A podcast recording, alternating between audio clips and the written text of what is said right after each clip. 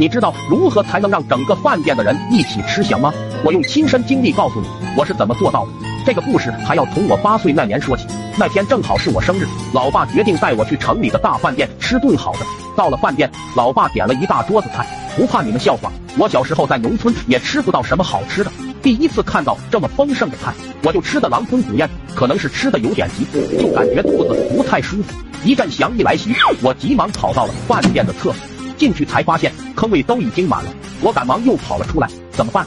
怎么办？都要露头了。这时我发现了旁边有个楼梯，原来还有二楼，我急忙又跑到了二楼的厕所。啊，真是天要亡我啊！但当时我已经憋不住了，管不了那么多，我又冲了进去。只听到噼里啪啦一顿操作，我从来都没有体验过如此顺畅的感觉。出来的时候那叫一个舒服，但当我走下楼梯，看到楼下的场面，我都惊呆了，黄压压一片，全是翔。这时我看到桌子底下的服务员问道：“这是发生了什么？”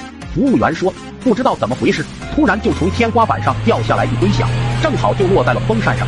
经过风扇的高速搅拌，就把响打散了。此时就像下雨一样，整个饭店的人都和翔来了一个亲密接触。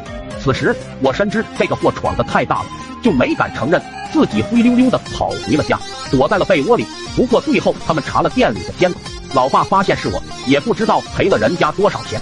不过根据那次老爸打我的程度，应该是笔巨款。